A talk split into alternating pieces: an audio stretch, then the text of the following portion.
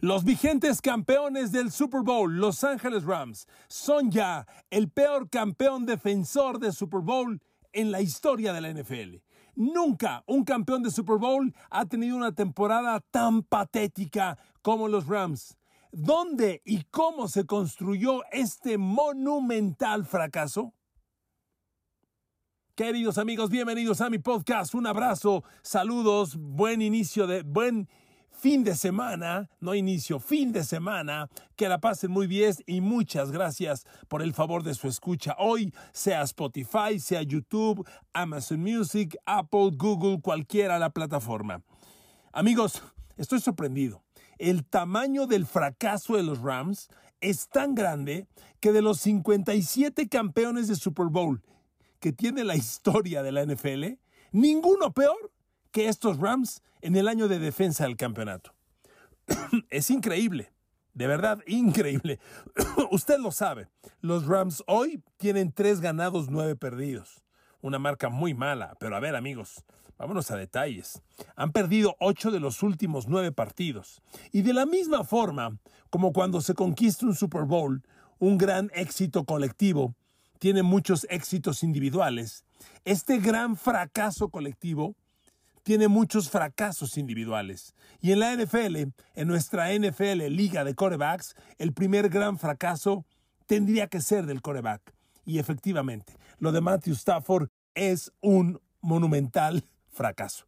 Lo es. Amigos, de veras, o sea, ¿por dónde empiezo describiéndole el año fatal de Matthew Stafford? Que, desde luego, desde hace dos semanas está en la reserva de lesionados, no vuelve más esta temporada. A ver, amigos, yo creo que el fracaso de los Rams y de Matthew Stafford este año fue perfectamente previsible. Desde la jornada 1, cuando enfrentó a los Rams y perdieron 31-10, Matthew Stafford tuvo tres intercepciones por un touchdown y su línea ofensiva permitió siete capturas de coreback. Esa noche de jueves, el mensaje fue claro. Esto va a ser un fracaso total. Y así se cumplió. A ver, amigos, entre lo mucho que le puedo ver, le voy a decir una cosa. Matthew Stafford, al mando de la ofensiva de los Rams, solo pudo una vez generar más de 20 puntos a la ofensiva. ¿Qué le parece ese dato? De toda la temporada, repito, de toda la temporada que Matthew Stafford estuvo al mando, que fueron 10 partidos, solo una vez pudo generar más de 20 puntos en un partido. Oiga, para el campeón del Super Bowl, con Cooper Cup, con Allen Robinson multimillonaria adición, yo creo que ese es un fracaso monumental. Y así podemos continuarlo. Miren amigos, aquí me detengo con Matthew Stafford y su fracaso y con los Rams y le pido una reflexión. Los campeones del Super Bowl tienen un gran problema. Todo mundo quiere ser como ellos. Y ocurren dos cosas. Todo mundo les juega a ganar y cada domingo tienes un Super Bowl o la defensa de un Super Bowl, porque decir le gané al campeón del Super Bowl, pues viste mucho. Entonces cada semana juegas la defensa de tu Super Bowl. Y eso, aunque no parezca, le genera mayor grado de dificultad a la temporada. Pero el segundo punto que le quiero mencionar, todo mundo quiere ser como el campeón. ¿Qué hizo Rams? No, pues Sean McVay es un innovador. ¿Sabes qué?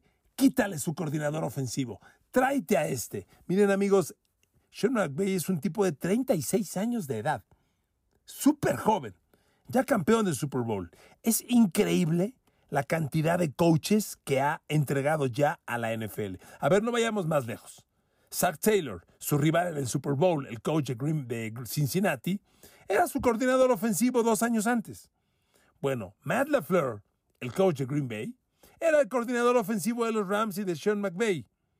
Brandon Staley, coach hoy de los Chargers, también era coach de los Ángeles Rams al lado de Sean McVay. Bueno, Kevin O'Connell, el coach de Minnesota, también era coach ofensivo de los Rams.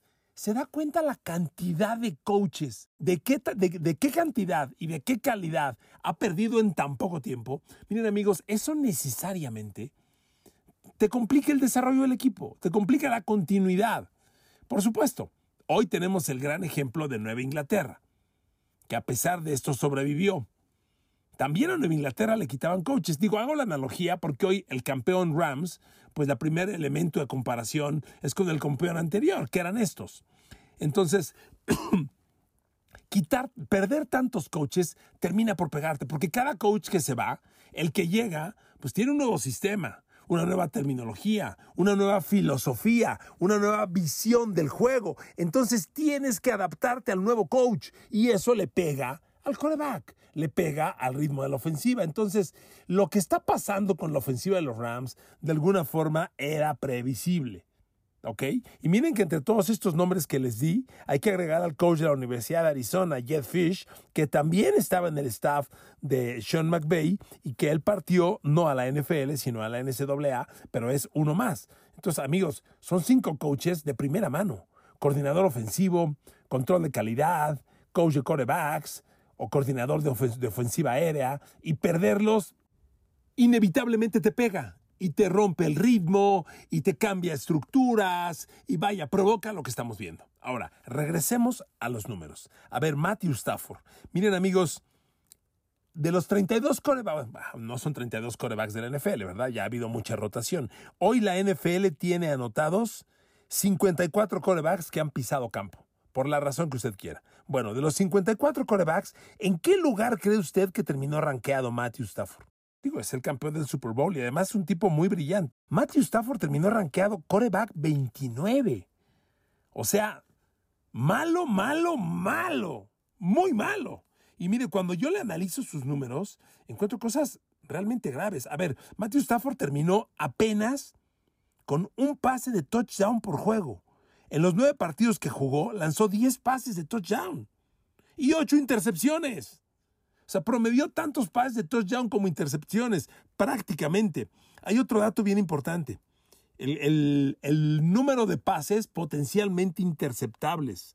En nueve partidos, Matthew Stafford lanzó 12 pases potencialmente interceptables. Eso le da un promedio de 1.4 por partido. Es muy alto. Su porcentaje ajustado de pases completos, cuando le quitan los pases que intencionalmente fueron incompletos, o que no fueron su culpa, o que fueron drops, su porcentaje ajustado es del 74%. A ver, yo le voy a dar un dato. El porcentaje ajustado de Jalen Hurts es casi 80%. O sea, los quarterbacks en porcentaje ajustado suben dramáticamente, no Matthew Stafford. Y obviamente, cuando el quarterback tiene un año tan fracasado como ha tenido, pues se lleva al resto del equipo y a la ofensiva aérea. Y aquí el gran fracaso aéreo de los Rams de la mano de Matthew Stafford es Allen Robinson. A ver amigos, Allen Robinson le están pagando cerca de 20 millones por temporada. Cerca de 20 millones por temporada. Y la producción de Allen Robinson, para ser precisos, 18 millones 50 mil dólares. Es lo que está cobrando Allen Robinson.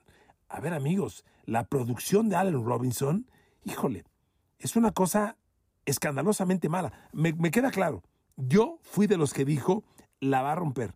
Todo indicaba que iba a tener una gran química con Matthew Stafford. No se dio. En este momento, Allen Robinson también está en la reserva de lesionados. No va a jugar más, pero estuvo 10 partidos. ¿Sabe cuántos pases atrapó? 33 en 10 juegos. 3.3 pases atrapados por partido generó 339 yardas. 33 yardas por juego. Anotó tres veces, una vez cada tres partidos. Y le estás pagando 18 millones de dólares. A la madre. O sea, sí está muy mal, ¿está usted de acuerdo? Mire, lo poco que tuvo Matthew Stafford y Rams en su momento fue con Cooper Cup. Esa química intacta. Porque Cooper Cup, que también está en la reserva de lesionados, capturó 75 pases en nueve juegos iba para números espectaculares. Tuvo 800 yardas en nueve juegos. O sea, Cooper Cup iba a pelear las 2.000 yardas en la temporada. Pero bueno, ahí acabó la campaña. Y amigos, de esta forma, lo de los Rams es un escándalo, un escandaloso fracaso. Ahí le va otro dato. Jornada 12 de la NFL, ¿de acuerdo? Todavía no hay un ala cerrada de los Rams que capture un pase de touchdown. 12 partidos después. Amigos, estos datos que les doy reflejan la inestabilidad del proyecto. A ver, me queda claro que Tyler Higby fue el cerrado del Super Bowl pasado y no era tan malo, pero a ver, ¿no, ¿no prevías tú que este chavo no pintaba? ¿Que necesitabas un segundo ala cerrada? A ver, la construcción de esta temporada es sumamente cuestionable. Yo entiendo, el año se colapsó de Matthew Stafford, no funcionó Allen Robinson, la línea ofensiva que ahorita la tocamos es otro fracaso totote. Pero a ver, algunas cosas eran previsibles. Que los Rams no traían juego terrestre era previsible. Que la línea ofensiva necesitaba reemplazar a Andrew Whitworth y no tenías, era previsible. Que la ala cerrada no funcionaba y necesitabas un upgrade, era previsible. Y nada de eso se hizo. A ver, por favor. O sea, yo no digo que de ala cerrada te vayas al mercado de agencia libre y quieras contratar, no sé, a, a Rob Gronkowski. Me queda claro que no se puede y no hay lana. Pero a ver, busca un upgrade de alguna forma. No es posible que 12 partidos después ninguna ala cerrada de los Rams tenga una recepción de touchdown. Bueno, vámonos a la línea ofensiva. El gran problema de la línea ofensiva empezó siendo reemplazar al tackle izquierdo.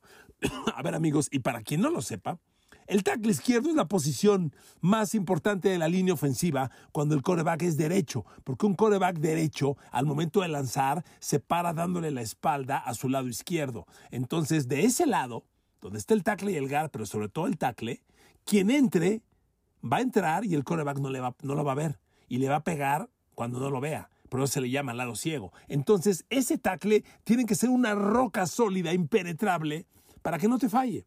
Y tú tenías a Andrew Whitworth, que hoy es un gran comentarista, por cierto, de Amazon Music, de Amazon, Amazon Prime, NFL.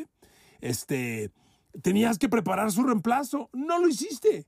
Y no buscaste a nadie. A ver, amigos, lo del ala cerrada, lo del corredor y el no reemplazo de Andrew Whitworth son errores imperdonables de la gerencia general de los Rams. Discúlpeme. Para mi opinión, imperdonables. Se supone que el tackle izquierdo iba a ser Notboom el nuevo tackle izquierdo de los Rams. Pero a ver, Notboom, un fracaso total. Primero porque solo jugó seis partidos, Joseph Notboom, y en seis partidos permitió cinco capturas de coreback. Casi una por juego. Espéreme. En esos seis juegos, Joseph Joe Notboom permitió cinco capturas, ocho golpes. Si suman los golpes y las capturas, te da 13. 13 en seis juegos. Joe Notboom en cada partido permitía que le pegaran dos veces al coreback por partido, una captura y un madrazo. Hágame usted el favor. Y ese es el nuevo tackle izquierdo, reemplazo de Andrew Whitworth. No me jodas, no me jodas. No, hoy que uno ve la línea ofensiva de los Rams, la neta, es pura vergüenza. A donde le veas, Bobby Evans, que ya está en la banca, siete capturas de coreback permitidas. Bobby Evans jugó algún tiempo de GAR, hoy está puesto como, como es el primer reemplazo de tackle, y de ambos, de ambos tackles y de, y de un gar, y del izquierdo. Bueno, Bobby Evans permitió ya siete capturas de coreback. Siete. Cuatro capturas permitidas, Brian Allen. En este momento, Brian Allen es el, sigue siendo el centro titular. Cuatro capturas de coreback. Amigos, es un desastre.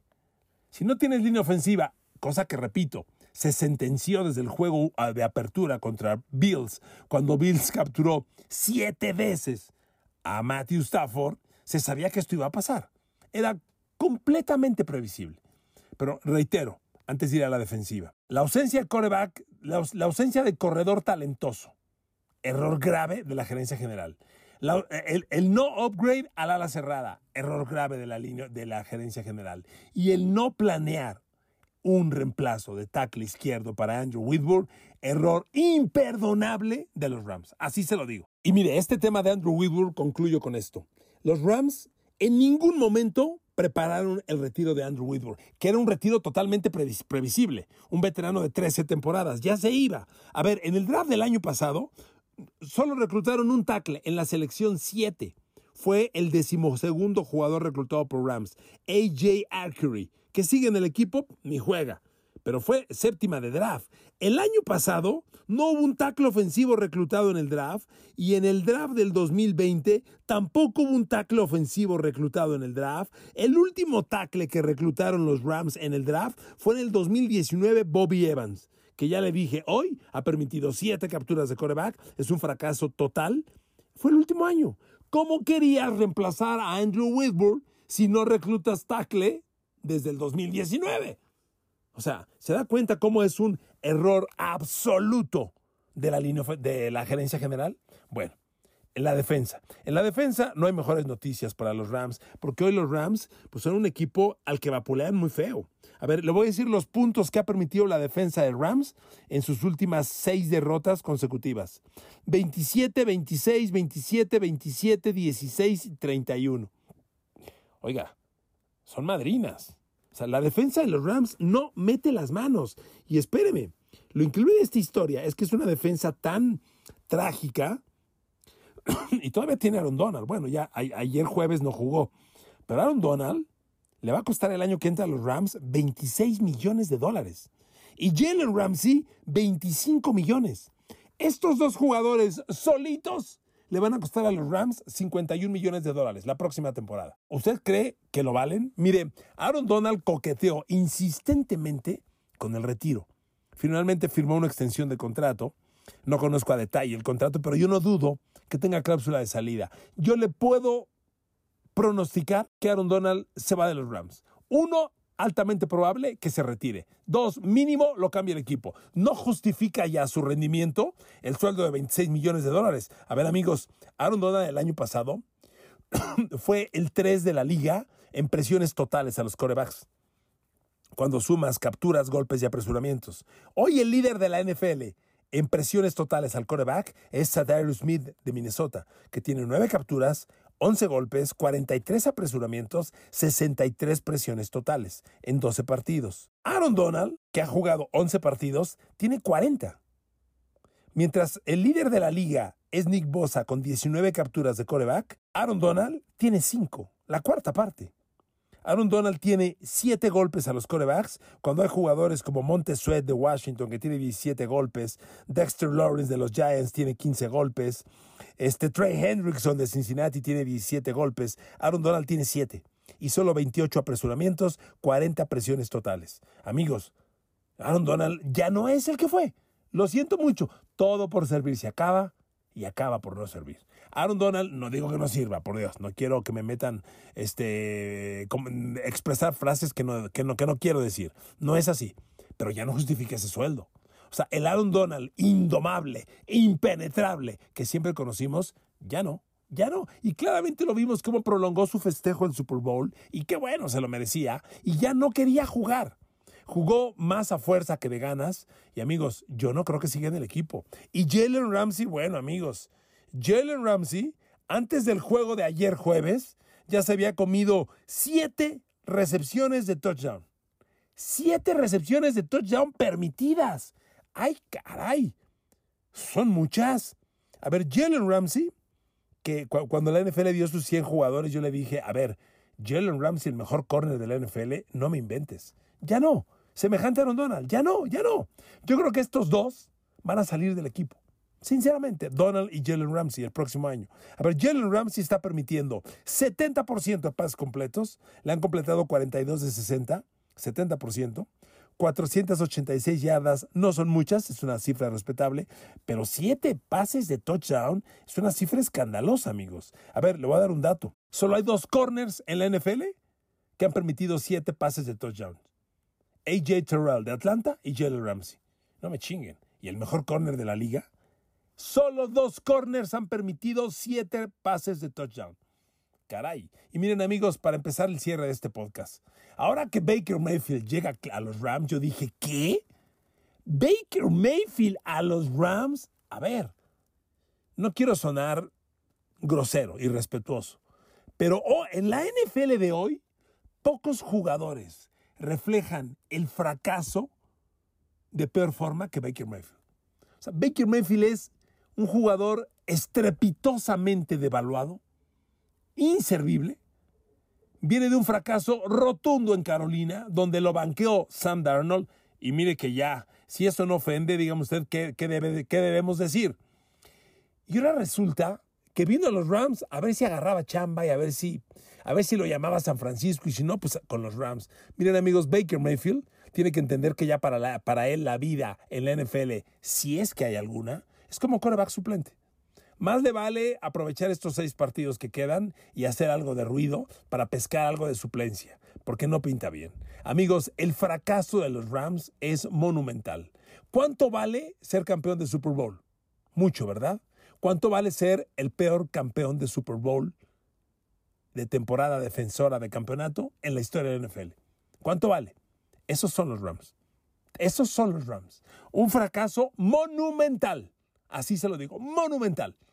No sé qué más venga para el equipo. No tienes primera y segunda de draft el año que entra. Y en el tope salarial no te tengo buenas noticias. Los Rams están prácticamente even. A lo mejor tienen un millón disponible. ¿Con un millón que compras? Nada. Por eso yo creo que Aaron Donald y Jalen Ramsey se van a ir, o mínimo, a hacer una potente reestructuración de contrato que normalmente una estrella no quiere y mejor se va.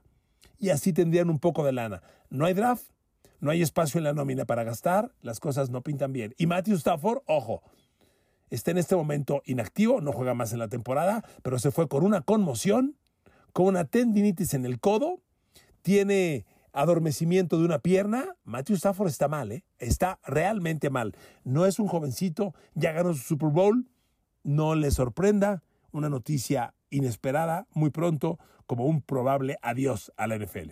Amigos, estoy sorprendido. Monumental fracaso de Los Ángeles Rams. Tan sorprendidos con su conquista del Super Bowl como el tamaño del fracaso que tienen esta temporada. Pensemos que es simplemente un año de transición y ojalá el año entrante los tengamos de regreso en la contienda. Gracias por escucharme. Abrazo con cariño. Que Dios los bendiga.